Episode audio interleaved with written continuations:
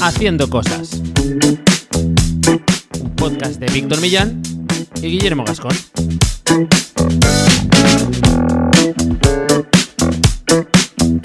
Bienvenidas y bienvenidos a Haciendo Cosas, un podcast para hacedores de cosas, gente que tiene ideas e Internet es su mesa de trabajo.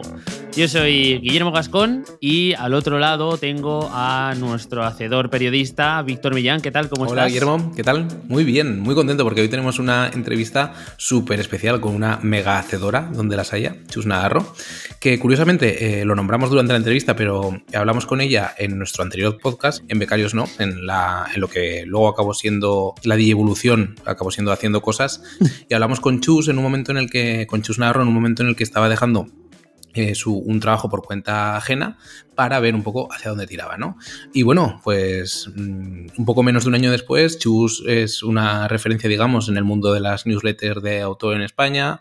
Eh, ha pasado ya, es autónoma, digamos, ya a nivel pro y, y, y, tiene un montón de cosas que contarnos con su propia comunidad premium, con sus podcast y, podcast y newsletter, eh, digamos, de distintas temáticas, acompañándolo con varios side projects. Así que una entrevista súper interesante y muy, muy para hacedores uh -huh. muy cafeteros, yo creo. Total. Sí, sí, sí. Bueno, es muy representativo de lo que se puede llegar a conseguir con la especialización y también es muy representativo de lo que se puede conseguir entrando en una comunidad como la que tenemos Eso nosotros, es. porque Chus está siempre por ahí y comenta cuando tiene cositas interesantes. Eh, todos aquellos que queráis participar en la comunidad de Haciendo Cosas, que sepáis que tenemos un Telegram que podéis entrar en accediendo a la URL de haciendocosas.online barra comunidad y desde ahí directamente se os va a redirigir a ese Telegram y podréis, pues bueno, leer un poco nuestras opiniones, las de Chus, las del resto de, de la gente que escucha el podcast. Eh, os invitamos fuertemente a que os paséis por ahí. Y también tenemos pues un patrocinador que no es eh, otra cosa que alguien que nos ayuda a poder hacer este tipo de episodios, este tipo de entrevistas, como es un Anchor de unancor.com ya lo sabéis, lo venimos comentando en todos los episodios de esta temporada, un Anchor es la plataforma con la que nosotros hacemos nuestras campañas de visibilidad online. Es un sitio especial donde vais a poder contratar espacios, eh, donde incluir vuestra, vuestra marca, enlaces hacia vuestros proyectos digitales, gracias a pues, eh, contratar entradas, por ejemplo, en blogs especializados o noticias en, en medios digitales, donde se os mencione, donde mencionen vuestros proyectos. Y eso ya sabéis que es bueno para ganar en lo que sería presencia online, pero también es bueno para el SEO porque ya sabéis que los enlaces, los links tienen ese poder eh, especial que nos ayuda en los rankings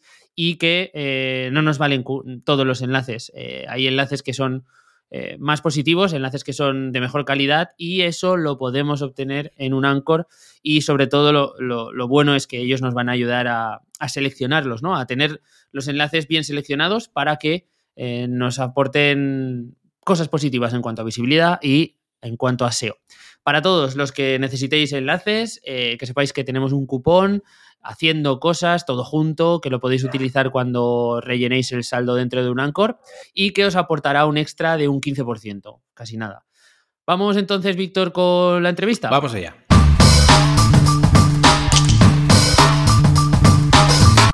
Bueno, pues aquí estamos con Chus Navarro. ¿Qué tal? ¿Cómo estás? Hola chicos, pues bien, encantada de estar con dos hacedores. De este... ya no sois becarios, ¿eh? Habéis no, subido de nivel. Hemos subido visto? de nivel.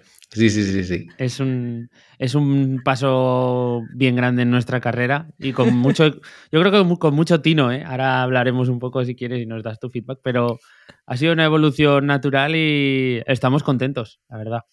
Hombre, es para estarlo. Quiero decir, es que se nota el. A ver, yo siempre he escuchado, pero ostras, dije, wow, o sea, qué importante iterar, ¿no? Y reinventarse un poco, porque nada, tampoco habéis modificado mucho, pero simplemente la forma de comunicarlo eh, creo que os ha venido para, para bien. Gracias, gracias. Sí, la verdad que nosotros lo hemos agradecido. Estamos más liberados. Sí, totalmente. Bueno, pues nada, vamos a. Te hemos traído otra vez porque la gente que no nos escuchaba en Becarios, pues eh, no tiene la suerte de a lo mejor conocerte o a lo mejor no tiene la suerte de, de saber lo que nosotros ya sabemos gracias a aquella entrevista. Ha pasado además un montón de tiempo desde que hablamos. Hay un montón de cambios, nos los vas a contar ahora, así que creo que era un momento perfecto para, para que te pasases por aquí. Genial. Y Chus, bueno, tú estás en nuestra comunidad de Telegram, en haciendo cosas.online barra comunidad. Aprovecho para meter ahí el. para todo el mundo que, se quiera meter a hablar con Chus y con otra mucha gente hacedora. Eh, pero para la poca gente que esté escuchando este episodio y que no te conozca, em, cuéntanos quién eres, eh, de dónde eres y a qué te dedicas en las interneteses. Vale, bueno, ¿de dónde soy? De un pueblo ya casi en Extremadura, casi en Córdoba, casi Badajoz, casi Córdoba, por eso tengo este acento un poco raro, pero vivo en Madrid desde hace prácticamente 14 años. O sea que no soy madrileña, ¿vale? Pero soy tengo mucha libertad, ¿vale? Como se suele decir el meme este madrileño. Y, mm, ¿quién, soy? Pues bueno, eh, una mm, amante del buen contenido, eh, marquetera, y especializada en newsletters desde precisamente desde ese punto en el que me entrevistaste hace, hace un año. O sea que básicamente por resumir, especializada en newsletter y creadores de contenidos. Qué guay. Eh, a ver, además de esto, es que nos molaría que nos contases un poco o nos desentramases eh, en qué estás metida, además del tema newsletter, porque eh, cómo divides tu tiempo a nivel profesional, a nivel de creadora de, contenido. Em, si tienes luego clientes de algún tipo, cuéntanos un poco cómo te organizas. Vale, pues me encantaría decirte, mira, utilizo time blocking y tengo súper bien medido mi, semana en base a esto.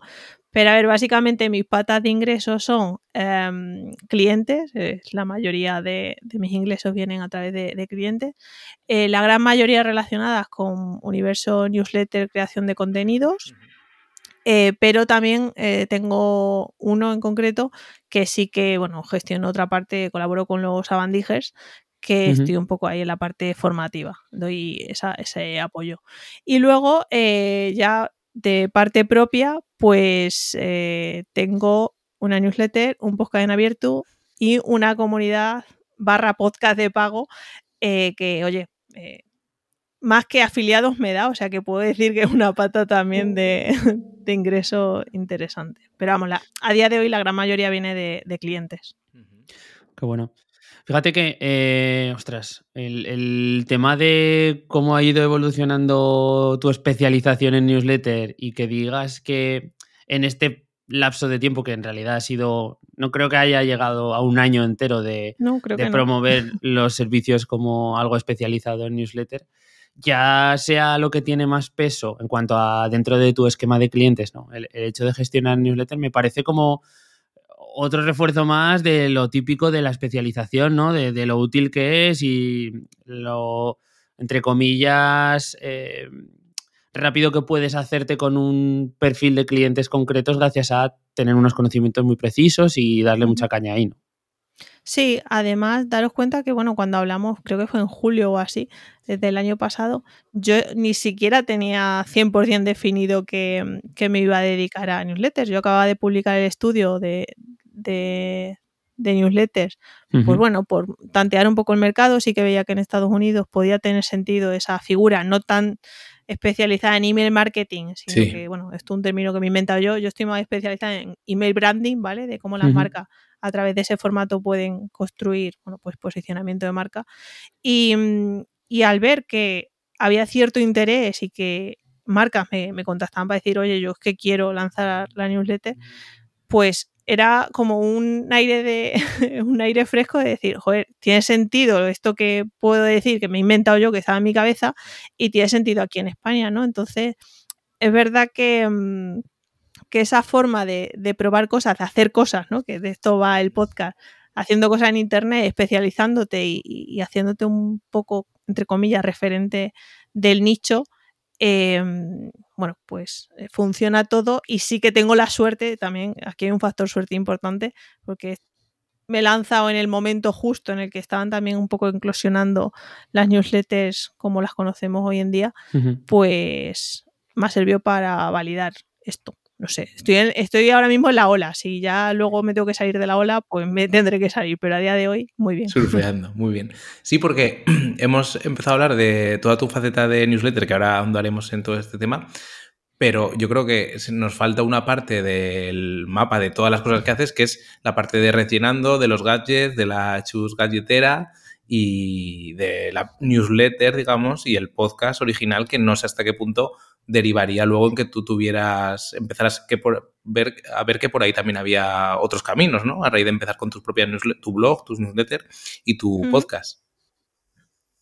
Sí, sin duda fue determinante también que yo en 2017 hiciera la newsletter para permitirme también de alguna forma em, empezar esta nueva profesión va con una experiencia, es decir, no empecé de la nada en este campo. Entonces sí que ha sido fundamental también eh, tener otro podcast. Eh, fue fundamental para adquirir un poco estas skills, ¿no? Que de las que tanto habláis, para, bueno, pues de repente es como que había absorbido muchos conocimientos y digamos que a la hora de ponerme en este nuevo proyecto, en, mi profesión como tal, fue todo rodado por precisamente por las leches que me había dado anteriormente y, todo esto que, había aprendido, ¿no?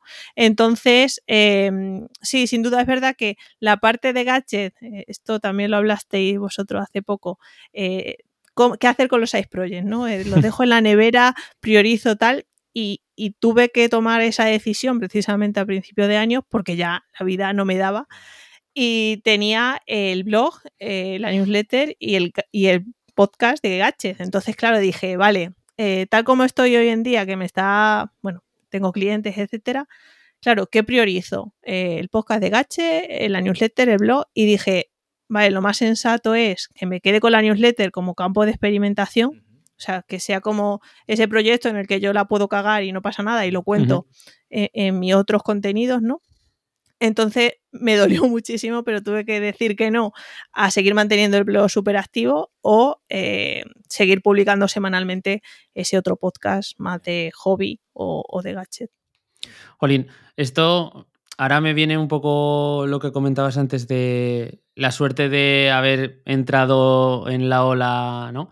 Mm, lo de siempre, suerte entre comillas, ¿no? Porque vienes de hacer todo esto que seguramente te habrá llevado a un momento en el de saber analizar cómo está el mercado, saber analizar qué tipo de proyectos a lo mejor pueden tener sentido alrededor de la temática email marketing, etcétera, y entonces lanzarlo. Es que muchas veces, ojo con el conceptillo este de la suerte, fíjate que un día tuve una inspiración divina y saqué esto.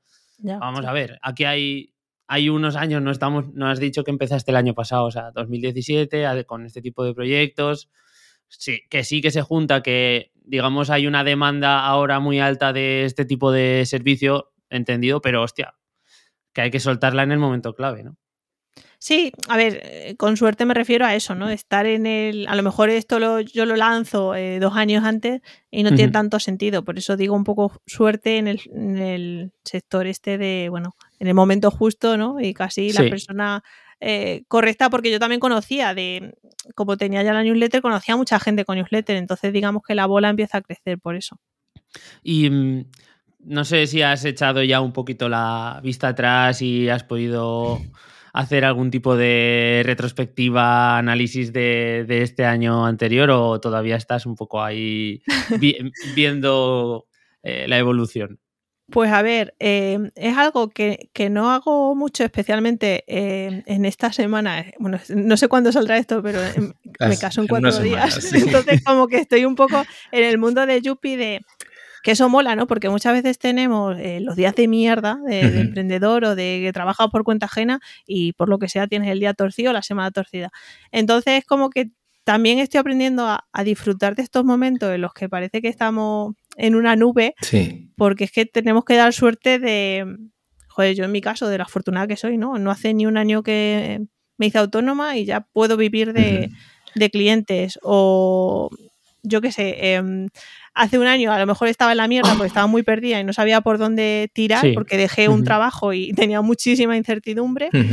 y creo que la paciencia, o sea, en, este año casi, o en estos 10 meses, creo que la paciencia es fundamental, eh, no precipitarnos al tomar decisiones y sobre todo el mensaje que lanzáis vosotros, que es hacer cosas y, cada vez ir eh, aprendiendo de todo eso, ¿no? Que, que no por, yo qué sé, imagínate, lanzar una newsletter y que no funcione, no se te suscriba nadie, se piense, va, es que esto es una mierda, no he aprendido nada. No, o sea, vamos a darle la vuelta a la tortilla y vamos a pensar, bueno, pues yo ya sé montar una newsletter, ya sé crear un formulario. Quiero decir, ese hmm. coste hundido que muchas veces pensamos que han sido horas perdidas, que no, que es que todo lo contrario, es que hay mucha gente que ni siquiera tiene esas, esas capacidades. Eh, es que es, muy interesante y nosotros queríamos que te pasaras por aquí un poco por hacer justo esa retrospectiva con cuando grabamos en Becarios, que bueno, para la gente que nos está escuchando de nuevas, es el podcast que teníamos antes Guillermo y yo. Eh, y te pasaste por eso en julio de 2021 y en ese momento hablamos con una chus que por cierto, cuando se publique este episodio ya está, ya Chus ya se habrá casado, así que si queréis felicitar podéis dejar una review en Apple Podcast, por ejemplo, diciendo enhorabuena y cinco estrellas. Así que no lo he visto venir, ¿eh? que siempre hay que aprovechar. No, pues eh, en estos saltos de ida y vuelta al futuro y al pasado, volvemos al pasado a, ese, hace un año, en julio, o hace 10 eh, meses. Eh, y, Jolín, acababas de dejar un trabajo donde yo creo que llevabas ya unos años por cuenta ajena. Eh, tú habías estado, eras, digamos, eh, fuera de tu trabajo, eh, la chus de los gadgets, ¿no? De rellenando y del gadget y, y, la newsletter. Y, y, en ese momento nos contabas en ese mismo episodio que estabas en un momento muy zen después de haber tomado la decisión de dejar un trabajo que, digamos, pues nos dabas a entender como que ya te había dejado de llenar o ya no estabas del todo contenta y te lo tomabas con calma a explorar. Y eso, diez meses después, volvemos a rebobinar este caso hacia adelante pues jolín, estás mm, eh, con tus clientes, con tus historias, entonces todo este salto, digamos, para adelante, que, parece que está como muy bien, muy bien perpetrado porque has ido hilando todos esos puntos que ya decía, el, otra vez sale la turra de, Steve Jobs, que sale siempre por aquí. Eh, pero en ese momento no daba la impresión de que tuvieras tan claro, digamos, eh, tirar hacia la newsletter, ¿no? Sino que estabas con tu proyecto de gadgets, nos comentabas, creo, en ese momento que querías ver cómo exprimirlo a tope a ver hasta dónde podías monetizar. Y fíjate, 10 años después has dicho, pues he tenido que dejar de apretar el acelerador aquí para pulsar esta, meter otra, otra palanca. Y, aquí estamos, ¿no? Entonces, un cambio muy, muy, muy, muy radical que no, no, lo tenías, eh, digamos, en mente o, o planeado. No, pero a la vez que radical, ha sido muy natural, quiero decir, los meses, verdad, que fueron muy zen, pero es como que, no sé, un poco el, la situación me llevó hacia, hacia ahí, ¿no? Eh, es verdad que ese estudio eh, de newsletter me permitió ver un poco el ambiente que había, el interés que había en newsletters, etcétera. Yo ahí ese verano ya empecé a explorar, bueno, pues con plataformas de formación, si tenía sentido ofrecerle oye, te vendo un curso sobre creación de newsletter, eso me permitió también validar el interés de, bueno, pues grandes eh, emprendedores que tienen comunidades y apuestan y dan dinero por tener un, curso de creación de newsletter, pues bueno, dije, joroba, aquí hay algo, ¿no? Vamos a ir a ello y, justo, eh, eso fue en agosto, pues en septiembre dije, venga, chur, ahora sí que sí, vamos a por todas. Em, y ahí fue cuando ya dije, vale, pues eh, hazte el podcast este escuchando newsletter en el que entrevistas a otros creadores de contenido, o sea, a otros creadores de newsletters, y lánzate tu newsletter sobre newsletter, que no hay ninguna en castellano. Pero quiero decir que fue todo natural y también porque yo tiendo a como a empezar proyectos Em, de contenidos, ¿no? Por eso de crear otra newsletter sobre newsletter y, por eso un podcast para experimentar. Cuando yo lancé el podcast en abierto, no me estaba planteando ni siquiera hacer el podcast privado de, newsletter. Quiero decir que, es como que tomé decisiones muy rápidas, pero eso, el análisis por parálisis en ese sentido sí que fui ágil y dije, venga, vamos a probar para ver cómo va esto. ¿Te lo tomaste entonces?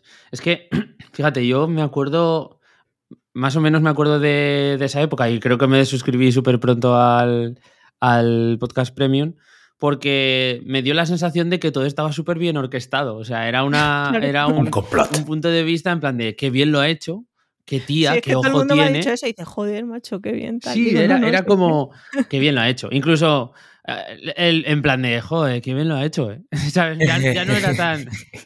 Ese punto de, oye, nos la ha liado a todos bastante, bastante bien, ¿no? Y, eso me, pareció muy chocante. Y luego sí que es cierto que en algún sitio te, he escuchado eso, que, que, fue como algo más impetuoso, ¿no? Decir, oye, pues si tengo esto, encajaría perfectamente este complemento de pago, vamos a ver.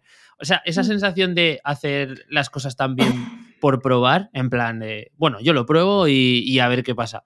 ¿Ese en este caso lo que te, lo que te hizo lanzarlo o, o lo que decíamos antes lo tenías un poquito más...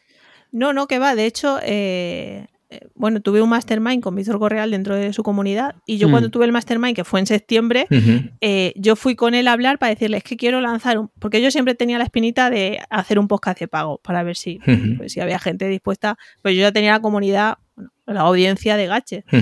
Y Víctor me dijo, ¿pero qué dices? No, dice que la gente no está dispuesta a pagar por, entretenimiento. Dice, yo es que lo veo clarísimo. Tienes que ir hacia el, mundo de, la newsletter, que ahí hay pasta y hay gente que paga por aprender. Sí. Y fue en ese momento donde dije, hostia, igual este tiene razón, eh, voy a ver qué pasa.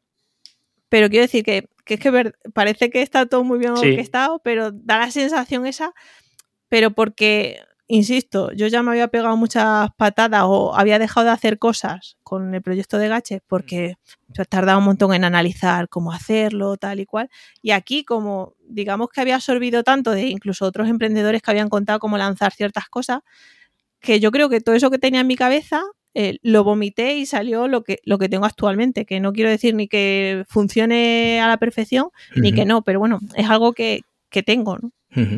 Y, yo creo que de, cara un poco también a, gente que le esté rondando una idea en la cabeza, por ver un poco de dónde partías tú. ¿Cómo hiciste un poco? Empezaste con los canales completamente, o sea, tú ya tenías tu marca personal, pero empezaste, digamos, la, la newsletter, la newsletter, newsletter completamente de cero, haciendo otras bases o llamadas a la acción desde, desde la newsletter de Gadget o mm, hiciste algo con la lista? ¿Cómo empezaste a nivel de escuchas, digamos, con escuchando newsletters? Un poco, digamos, dónde fue, digamos, el, la cota inicial, ¿no? No sé si nos puedes decir. Sí, pues a ver, de números no me acuerdo mucho, pero es verdad que yo, eh, digamos, eh, dejé listo el formulario para que la gente eh, se, empezara a registrar, a suscribir a la newsletter. Y ojo, que tuve como cinco meses, ¿vale? El estudio de newsletter sin ningún formulario, es decir, la gente leía eso y se ah, iba. Em, o sea que, quiero decir que eso también parece que llevo experiencia en los contenidos y fijaros lo que tardé en meter la casilla. Pero bueno, de nuevo, aprendizaje. Chicos, cuando lancéis algo, siempre que podéis insertar un formulario, lo insertáis. Y, mm, justo, eh, pues digamos que yo partía de la base de datos de los newsletteros que habían participado en mi encuesta, que eran unos 70 personas, y ahí sí que eh, hice la llama de decir, oye, eh, he lanzado esto, no los añadí directamente, simplemente si quieres te suscribes y si no, no. Y bueno, se, suscribieron, yo que sé, 30, 40 personas.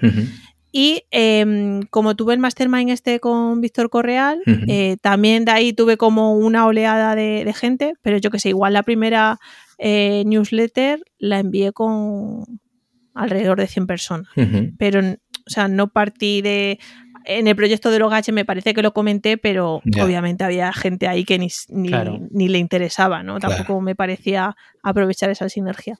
Y luego en, el podcast, eh, igual, de cero. O sea, simplemente sí que aproveché esa newsletter para decir, oye, que además he lanzado un podcast y ya ahí esa mínima. Es que pensar que es muy nicho lo que yo tengo. que, es que diga, joder, es que a cualquiera le interesa, porque es que ni siquiera dentro del marketing interesan tanto las newsletters, ¿no? Entonces, eso, y, de media las primeras newsletters, pues en torno a, uy, perdón, eh, las primeras episodios en torno a 60, 70 escuchas. Lo que pasa es que, claro, yo también aposté por unos invitados, pues David Bonilla, Charo Marcos, eh, Alex Barredo de Misio. Entonces ahí sí que aproveché pues esos contactillos que yo tenía porque los conocía para, digamos, empezar con un nivel prometedor, ¿no? Sí, sí, total. Esa estrategia de, apalancarse en otras audiencias, ¿te notaste, o sea, ¿es algo real que funciona al 100%? Porque no, a ver, yo tengo buen, buena, buenas referencias, pero bueno, con este tipo de perfiles que son como con listas muy grandes, ¿no? Y con mucha presencia también en redes, etcétera, me imagino que es importante, ¿no? Sí, es verdad que en el caso de. O sea, ¿te refieres a apalancarme en Monilla, bueno, Sí, exacto, sí. Pues fíjate, tampoco. O sea, me regalaron algún retweet, pero no, sé, he tenido otro, por ejemplo, un caso de. Entrevisté hace poco a, Juan Lu Sánchez de la newsletter al día, que tiene 100.000 suscriptores. Y bueno, pues lo hice un poco por. Ya está, no había tampoco la estrategia de decir, joder, a ver si me menciona en su newsletter. De hecho, me mencionó y me sorprendió muchísimo, pues joder, que yo salga en una newsletter de actualidad no tiene ningún sentido. Pero él lo hizo en plan de, ay, pues mira, pues si quieres conocer el backstage de, de esta newsletter, eh, échale un, vistazo a, Y joder, eh, increíble, ¿eh? Es, ese día dupliqué las escuchas normales que tengo en el podcast y, y, en ese caso me salió bien, por, así, por decirlo, me salió bien, pero que con el resto de entrevistas hay algunos que lo mueven más y otros que menos. Tampoco tengo una estrategia media para decir, voy a entrevistar a este porque a ver si consigo que me, eh, que me mencione en su newsletter, simplemente porque, bueno, me apetece, ¿no? A, la gente con la que contacto porque me apetece saber algo más sobre el proyecto. Voy a hacer como una especie de recopilación y si quieres me, me, corriges luego, Chus, porque creo que estamos hablando internamente nosotros mucho, porque nos conocemos más o menos de distintas comunidades, estamos nombrando y tal, igual a la gente eh, le puede pillar un poco más despistada. Tú, en julio, como hablábamos, primero, primer punto de inflexión, eh, hablas con nosotros en Becarios No. Entonces. Eh, ahí empezó todo. Ahí empezó todo. no, eh, Chus deja su curro por cuenta ajena como marketera y se plantea qué va a hacer. Decide al final optar por las newsletters y, digamos, seguir con su proyecto de gadget, pero digamos bajando revoluciones tiene un mastermind con Víctor Correal, que es de la comunidad premium de No es Asunto Vuestro, y allí acaba de tirar por las newsletters, ¿no? Y empieza con este tema.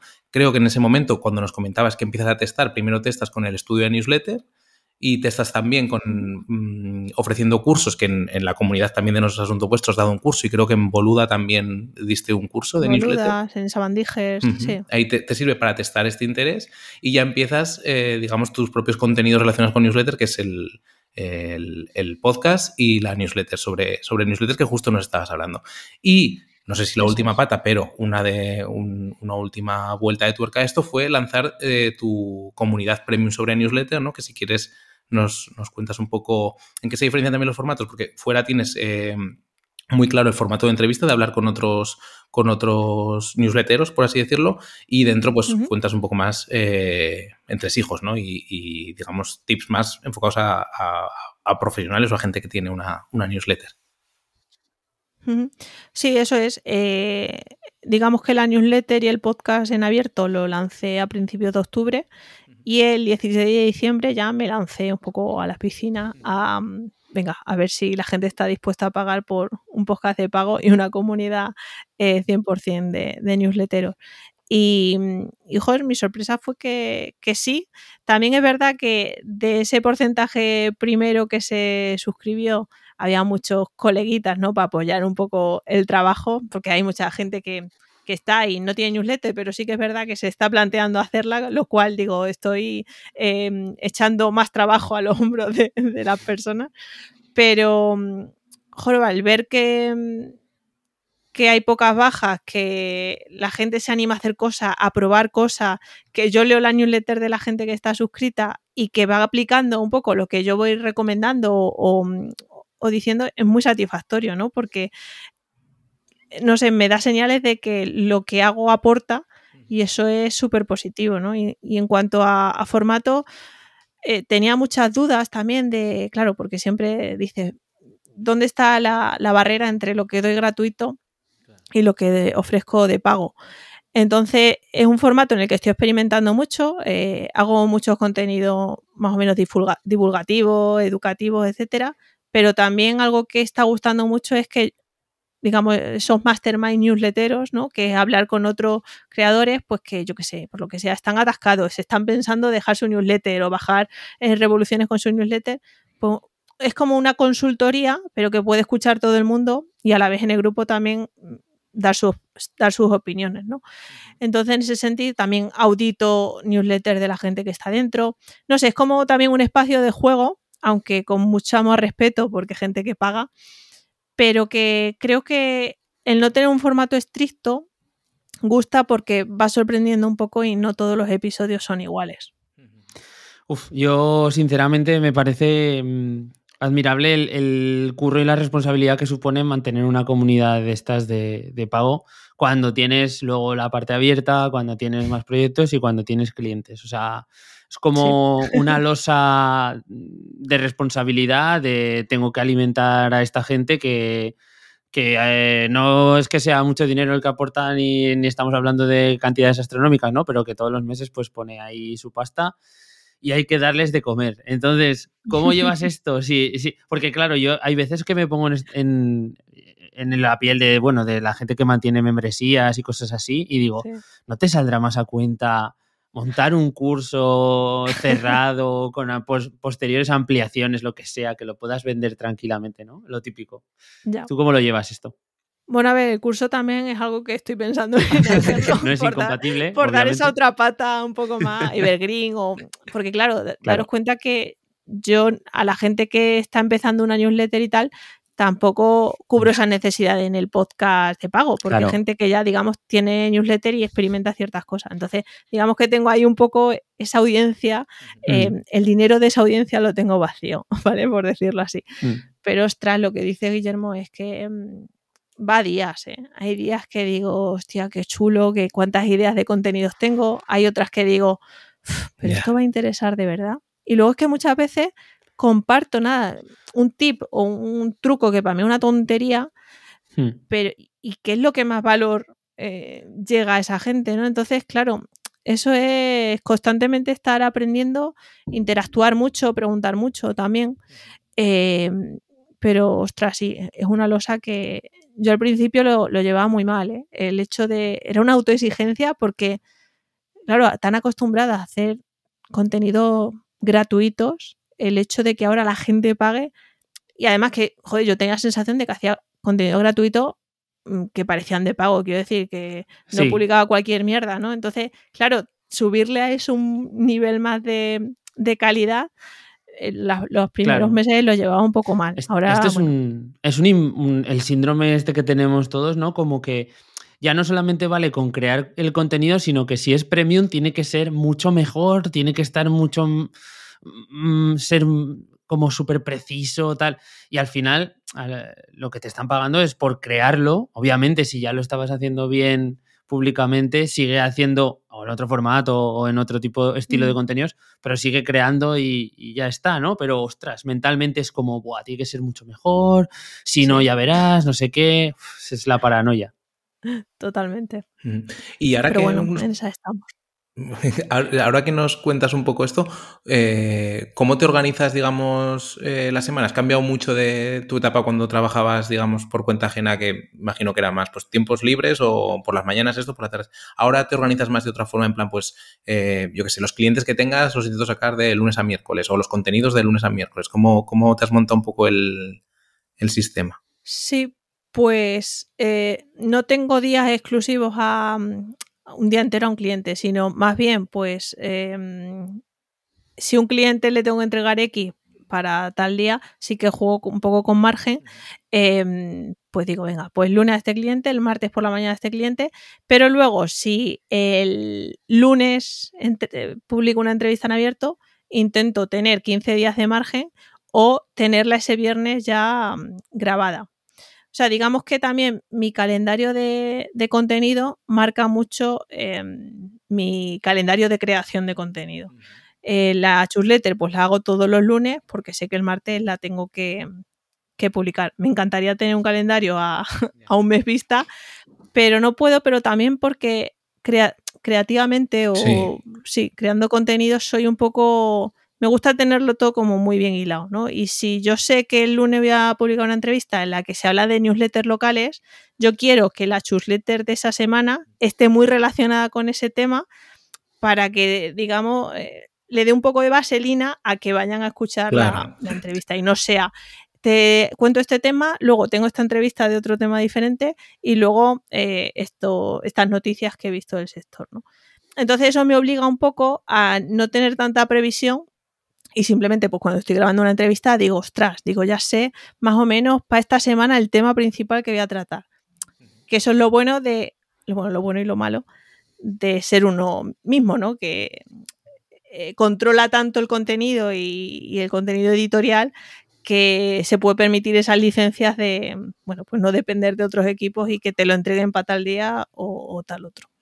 claro, yo creo que en realidad tiene mucho sentido porque al final también, o sea, hay que ser un poco, primero porque le da más sentido lo que tú decías, si, has tenido una entrevista relacionada con un tema, que todo vaya en ese mismo en ese mismo ambiente y, con esa misma temática. Pero luego también porque a nivel de creador y como y de forma un poco inteligente, eh, va muy bien aprovechar. Es decir, si tú te has empapado de un tema hablando con alguien que está, por ejemplo, haciendo una newsletter de un tema muy específico, está bien que ese conocimiento no lo dejes perdido o en la nevera porque hayas escrito la semana antes la newsletter o la, eh, y, lo envíes con otro tema completamente distinto, ¿no? Sino aprovechar un poco todo, por economizar ideas, por darles más potencia a las ideas, ¿no? Porque si al final es verdad que luego acabas un poco esclavo del día a día, pero jolín, yo creo que nos pasa a todos un poco, ¿no? Que al final eh, es lo, nos acompaña desde siempre, yo creo, a, muchas personas el que todos funcionamos mejor en el último momento y se suele decir que es por, por pereza o porque nos, al final cuando vemos que está la fecha ahí, pero también es porque muchas veces cuando tiene más sentido, ¿no? Cuando has recogido, digamos, todas las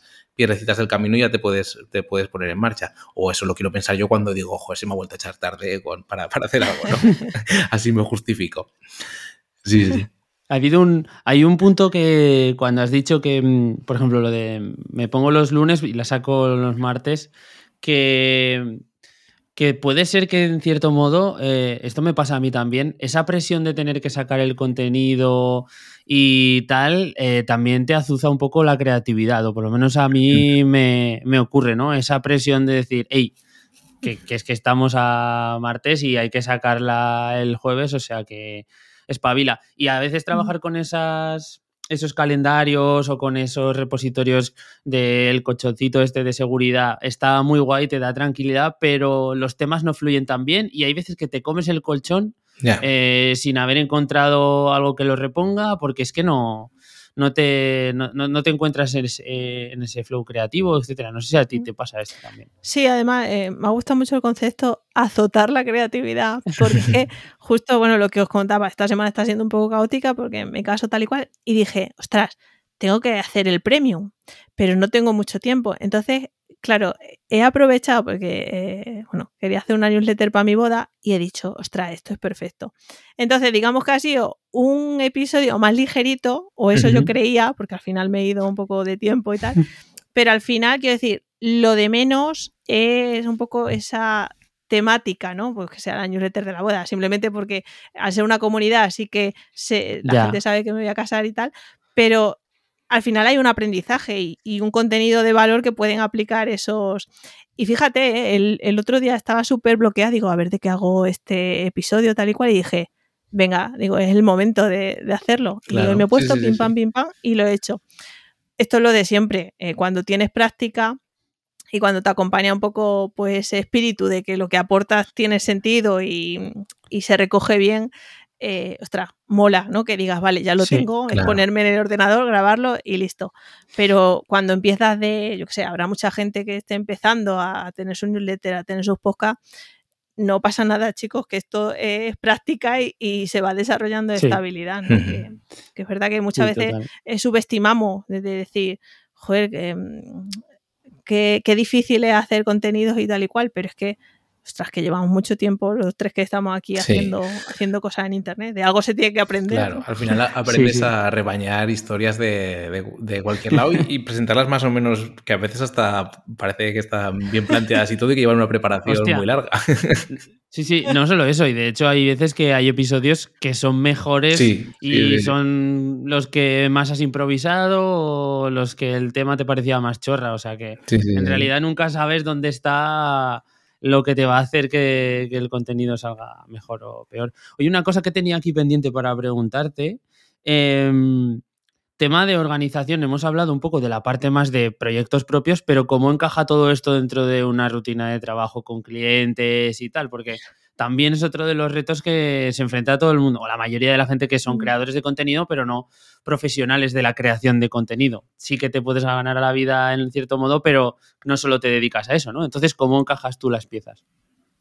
Sí, pues eh, de forma muy similar. También suelo trabajar con calendarios editoriales con los clientes. Eh, lo único que en vez de hacerlo el día de antes, digamos que sí que dejo pues como la semana de antes para tener posibles retoques, posibles Claro. inconvenientes.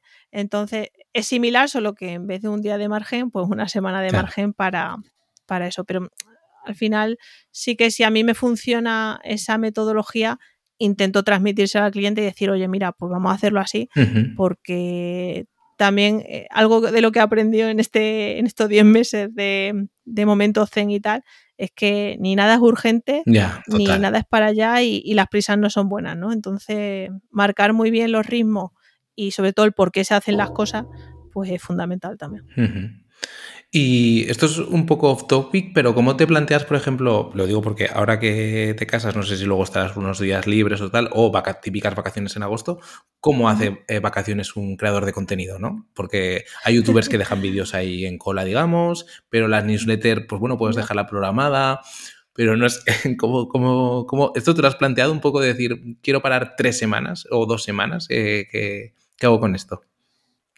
Parar tres semanas me parece Demasiado. inima- inimaginable.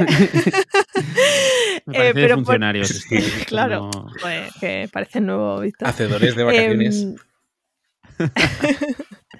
Pero, por ejemplo, ahora sí que me voy a tomar una semana de, de vacaciones y lo que he hecho con el premium es adelantar Ujú. curro, es decir, me he dejado grabado dos y en la otra, mira, parar. Y, y Claro. también porque aprendí precisamente de la otra newsletter, yo en 2000, no recuerdo ya, en 2019 se murió mi abuela y se murió un, un domingo. Yo ese domingo me levanté temprano porque, no sé, tenía la, el compromiso conmigo misma de enviar Sí. una newsletter de gaches que a lo mejor ese día ni había un enlace de afiliado, pero Ya. bueno, yo tenía que sacar ese día. Y ahora que lo veo con perspectiva dije, digo, pero si eres gilipollas, digo, Sí. si no, Total. quiero decir, no, no es importante, ¿sabes? Si fuera para un cliente y tal, pues todavía. Pero, no sé, esa autoexigencia que hablábamos antes, pues creo que muchas veces nos hace entrar en una rueda que, que decimos, no, no, es que parar está mal, porque a ver qué, qué va a pasar. Y muchas veces hasta es el lector el que necesita un poco desintoxicarse de tu contenido. Entonces, el- en este momento sí que he adelantado el premium porque obviamente sí que eh, me parece eh, que tengo que, que cumplir con ese compromiso. Pero con los abiertos, no sé, como estoy también en un momento que, yo qué sé, otra cosa es que diga, es que con la newsletter capto todas las semanas clientes. Pero bueno, como es, un, es algo en lo que yo comparto contenido de valor, bueno, pues por una semana Mm. sin valor tampoco pasa nada. Daría hasta para debate el hecho que incluso en el premium haya que, o sea, te debes a la gente, pero al yo creo que incluso una semana o dos semanas eh, no creo que haya nadie que pueda hacer un reproche por, Ujú. por algo así, ¿sabes? Vamos, yo es mi Ya, punto sí, de sí. vista, ¿vale? Obviamente habrá gente que dirá, oye, pues estoy... Mi dinero, claro, para tengo- eso pago. puedo exigir, pero uf, em, me cuesta pensar que eso sea la mayoría de la gente o que sea un porcentaje muy, muy grande. Al final es más. debate. Sí, bueno, pero al final yo creo lo que has dicho antes, Chus, de que la autoexigencia propia es mm, mucho más que la que a veces nos impone, pues en- puede ser un cliente desde fuera o un suscriptor o cualquier historia. Y más, en, bueno, no lo sé, pero en comunidades mm, como las que pues solemos movernos nosotros o, o- o la tuya, donde digamos tienes tanta conexión con, con el creador, yo creo que esas cosas se que, que no, que no, que, que- que dices, pues claro, cógete unos días libres, pero también entiendo la parte del que está, digamos, eh, pues al final pidiendo dinero a, a la gente que, que, sien- que sientas ese compromiso, ¿no? Pero, pero es verdad que yo creo que en, en muchas comunidades, en, menos en las que la, en la que haces tú, eh, Chus, seguramente pasarías por alto si, si un creador dice paro dos semanas, ¿no? Pero bueno. Sí, sí, no pasa nada, ya. No sé, ya diré en agosto igual. A ver. En agosto no cobro el mes y Oye, que- que- ya que- está. que paro tres meses al final. Em, siguiendo hablando de newsletter, nos has comentado antes eh, esta terminología que más o menos eh, comentabas que, que, sacaste tú, que es eh, branding de newsletter o newsletter branding tú estás especializada. Esto es un poco, entiendo, como newsletters de autor, que también es una forma tú de referirte, digamos, a newsletters porque están muy ligadas, digamos, a la firma de alguien, pero llevados a, la empresa, ¿no? Digamos, tú tienes esas dos patas, ¿no? Newsletters de autor, que un poco es donde va un poco tu comunidad, y, eh, newsletter branding de, cara a los servicios que tú, que tú ofreces, ¿no? Vale, vale, vale. Sí, em, vamos, básicamente por la empresa no sabía si tenía sentido, pero sí que... Eh, y, además cuando me, contactan yo dejo muy claro, digo, a ver que yo email marketing hay mucha más gente especializada y me dijeron, o sea, y que me digan, no, no, pero es que buscamos precisamente lo que, lo que tú haces, no, no tanto esa venta como más aportar contenido, o sea, aportar un poco valor o sin que se note tan, sin que huela dinero el email, ¿vale? Entonces, eh, joroba, que aprecien y que mm, se note que yo hago eso eh, es un halago por parte de los clientes porque, eh, quiero decir, no hace mucha gente eso, ¿no? Entonces esas marcas también, oye, un aplauso, no solo porque me pagan, sino porque le dan una vuelta un poco a la visión, ¿no? De, no solo ese retorno palpable, sino porque la marca muchas veces no, no, se, no, no se sabe cómo medir. No sé si es buen momento para mojarse, pero viene como al pelo, ¿no? Eh, las newsletters, hasta cierto punto, en los últimos meses, casi ya diría años, parece como que tienen que ser herramientas de venta perfectas en las que hay un texto. No vamos a, no vamos a entrar en, en, en un estereotipo concreto, pero como que tiene que ser herramientas de venta 100% y y ostras, entiendo que en algunos casos puede tener sentido, pero no tiene por qué ser una norma, ¿no? O sea, ¿tú cómo lo ves? entiendo que lo tuyo va por otro lado, ¿no? Pero el hecho de que haya esta corriente tan fuerte y que parece que si no estás aquí estás perdiendo el tiempo. Sí. Eh, a ver, es verdad que yo nunca he hecho este tipo de eh, email, bueno, podemos llamar diario, eh, carta de venta por, por email, etcétera. Eh, quiero decir, no digo que no funcione, porque de hecho eh, mucha gente que ha compartido números funciona, pero tal y como yo entiendo el formato y la relación que se establece con el usuario, insisto, tal y como yo lo entiendo, em, me parece quemar un poco esa relación, porque no nos olvidemos que una newsletter es a medio largo plazo. Si ya desde el minuto uno eh, estás vendiendo agresivamente, ¿vale? No digo que no haya que vender, pero no sé, eh, esa parte de quemar la base de datos eh, con todos los días un véndeme, cómprame, o sea, cómprame, cómprame, cómprame, no me gusta. Y de hecho, bueno, es que soy muy tajante en ese sentido porque a mí, eh, partiendo de la base que me molesta que me vendan, claro, no soy, no soy la, potencial lectora de ese tipo de newsletter, ¿no? Pero no sé, voy, voy más a, esa relación que estableces con el propio creador de que parece que si un día no me vende algo es algo extraordinario, ¿no?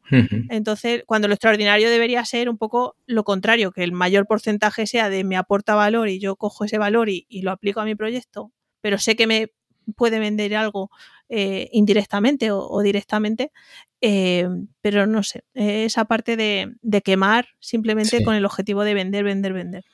Sí, yo, bueno, en el podcast lo hemos hablado más o menos, de forma más o menos velada y a veces más abierta sobre todo este, digamos, ecosistema o, tendencias que se están creando en, pues en distintos canales, tanto en, el mundo del email, en Twitter también, ¿no? Digamos que está muy ligado con el copywriter, con patrones de escritura que ves muy típicos, patrones de escritura y de, comportamiento.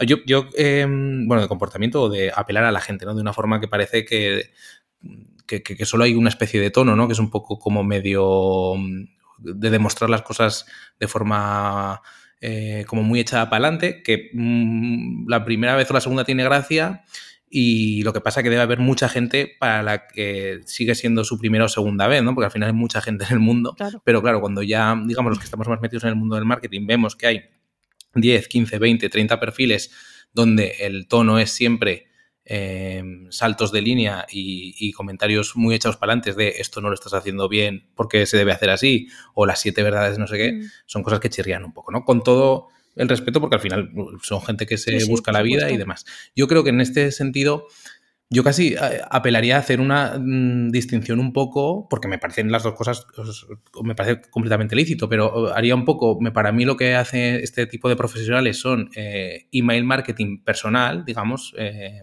recogidos dentro de una, de, una persona de un, que vende un producto, que vende un curso, que vende mentorías o cualquier tipo de formación o de cualquier otra historia, ¿no?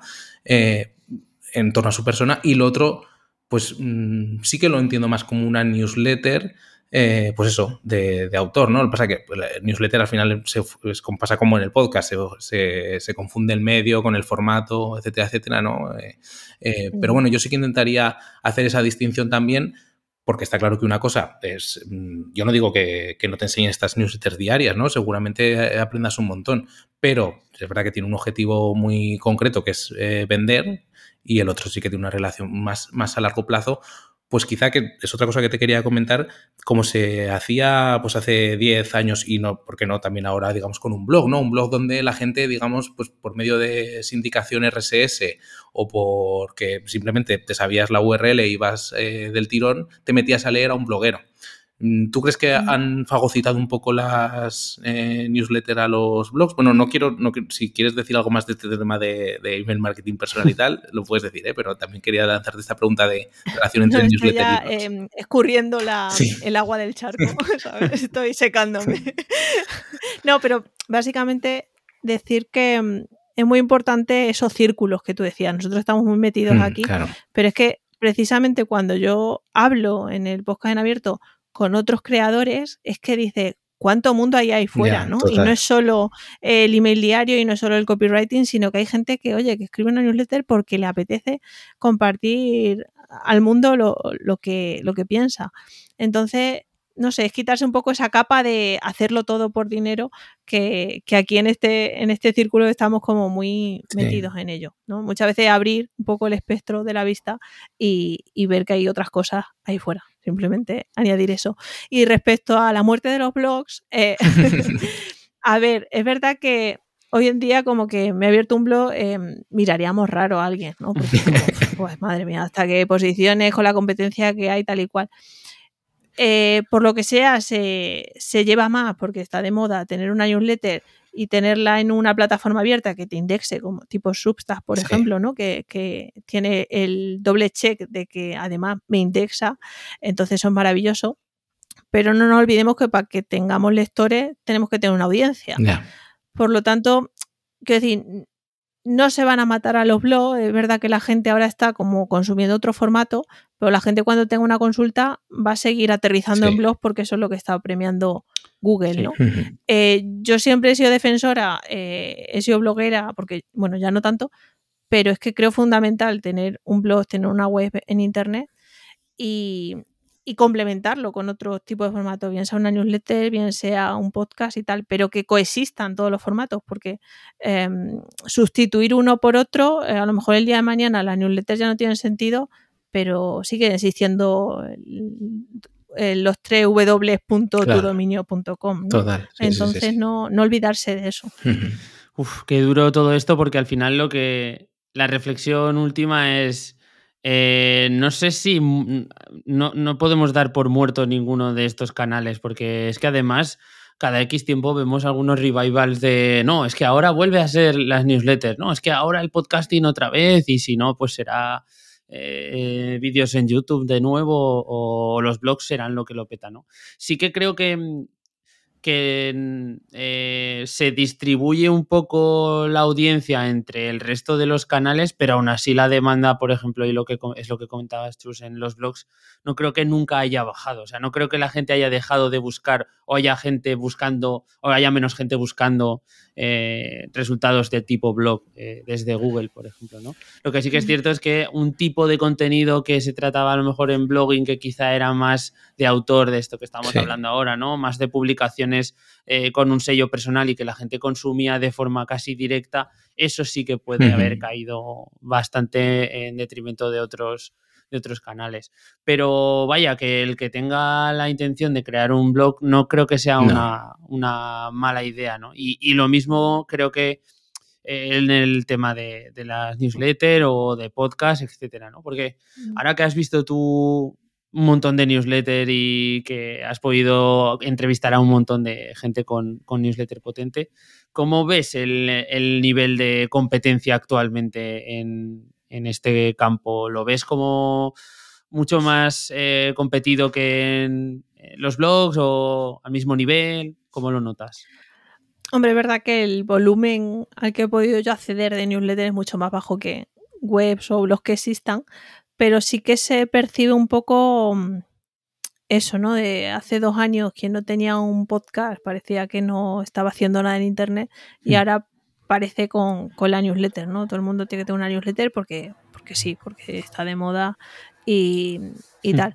Em, es cierto que, que competencia siempre va a haber y como decía el otro día en entrevista a Cristina Mitre, la competencia es buena porque eh, gracias a, tener competencia también te puedes poner un poco las pilas y, ver un poco lo que interesa a, a esa audiencia, ¿no? Entonces, no sé, el tema de, de, de tener competencia o no, no lo veo mal, es verdad que aquí van a quedar muy pocos de, todo, de toda la ola que hay, porque ya se está viendo que hay mucha gente que Hmm. no, o no puede mantener el ritmo, o se cansa, o tal, porque recordemos que esto es a medio largo plazo, como el SEO y como los blogs. Entonces, lo potente de esto es trabajar esa relación eh, y, y ganarte esa confianza, ¿no? Y esa marca personal o esa marca de, de empresa a, a través de ese formato. Pero bueno, esto aplica a newsletter, a podcast, a, Sí. a lo que sea, ¿no? Eh, que al final es mostrar quién está detrás y, la persona que hay, porque eso no, no lo puedes sustituir, aunque tengas competencia, pero eres tú versus quien sea. Ujú. Guay, pues a ver, eh, nosotros te queríamos preguntar por otro de los epi- de, de los de, la- de las eh, situaciones épicas que has tenido también alrededor de las newsletters, que es el tema del estudio, eh, esta nueva edición eh, Sí. en la que no sé si estás en ello o si la tienes ya terminada, en qué estado está esto. Estamos trabajando en ello, pero, pero tengo unas primeras conclusiones que, oye, quería compartir con vosotros. Bueno, porque, eh, porque ya, bravo, ya que bravo. aquí. Exclusiva, señores. Muy bien. Em, lo único, si quieren leer el estudio completo, pues que vayan a la chusletter, a Ujú. chusnarro.com y ahí se suscriban y ya la recibirán entera. Pero Eso es. en primicia eh, sí que he podido ya sacar algunos datos. Y, mm, y tengo como cuatro o cinco puntos, si queréis lo- los comentamos. Qué guay. Pues mira, a, a raíz de esto que hablábamos de si los blogs están pasados de moda, etcétera, este año sí que se ha notado que mucha más gente, hay mucha más gente en porcentaje, son X puntos, pero sí que se ve ese incremento, que más gente usa Substack y Repue versus a pues, los MailChimp de turno, los Ya. MailerLite, etcétera. O sea que eso me parece un tanto curioso por precisamente la popularización y la democratización del formato y, y lo fácil que lo hacen estas plataformas. ¿no? Hostia. Es curioso porque siempre estamos un poco dudando de la efectividad de estas plataformas en cuanto a La la parte más técnica, ¿no? Y entregabilidad, este tipo de, de cosas. Pero luego también hay gente como muy top que las sigue usando y las tiene como en un pedestal. Así que no será para tanto. Sí, sí.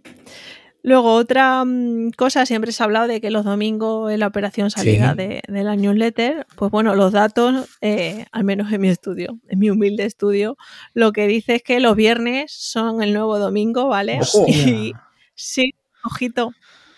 Madre Sí. mía, vale, vale, vale. Entre semana está un poco parejo, entre martes, jueves.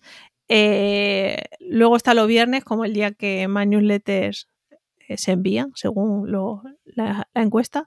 Y los domingos tampoco tanto, o sea que no sé si Mm. algunos newsletteros dominicales no me han contestado la encuesta, pero me, ha- me ha sorprendido, ¿no? Que ver que el viernes es un día propenso a, a enviar newsletters.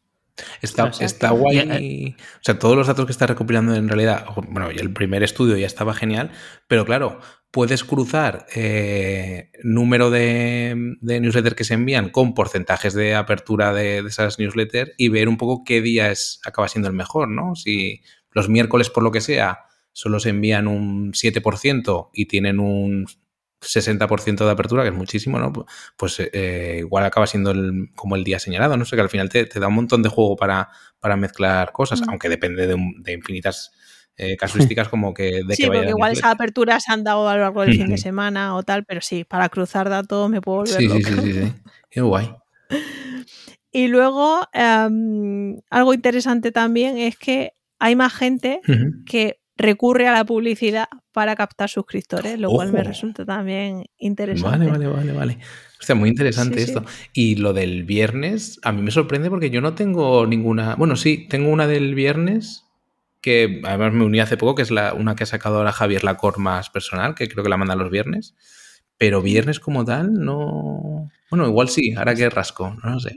¿eh? y no empieza a parar. Sí, sí, sí, puede que sí. Pero, y, cuál es la justificación un poco así más al vuelo que, que te ha venido para deslanzarlo el viernes? Porque se me ocurren temas más de comportamiento o de rutinas laborales, tipo, quizá el viernes es el día más más de chill así a la hora de, ir a currar y que te puedes permitir el lujo de a lo mejor estar un poco más tranquilo y leerla. No lo sé, ¿eh? te estoy diciendo un poco ya, Tampoco, yo que sé, a gente que he entrevistado y que sí que la manda el viernes, la contestación fue porque, oye, eh, acabo mi jornada laboral y es como que ya eh, me reservo después de la jornada laboral para hacer la newsletter, enviarla y olvidarla, ¿no?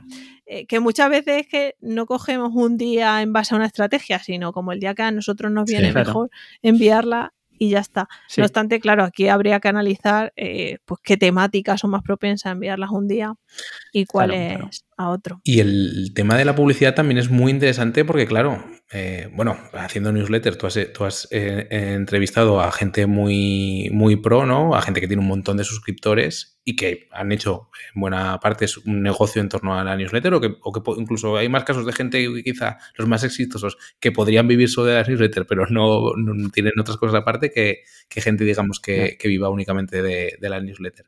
Pero el tema de la publicidad sí que me resulta curioso porque sigue siendo un mercado más o menos, pues, eh, pequeño, ¿no? O, donde, digamos, mm, igual son micro patrocinios o muy poquito dinero.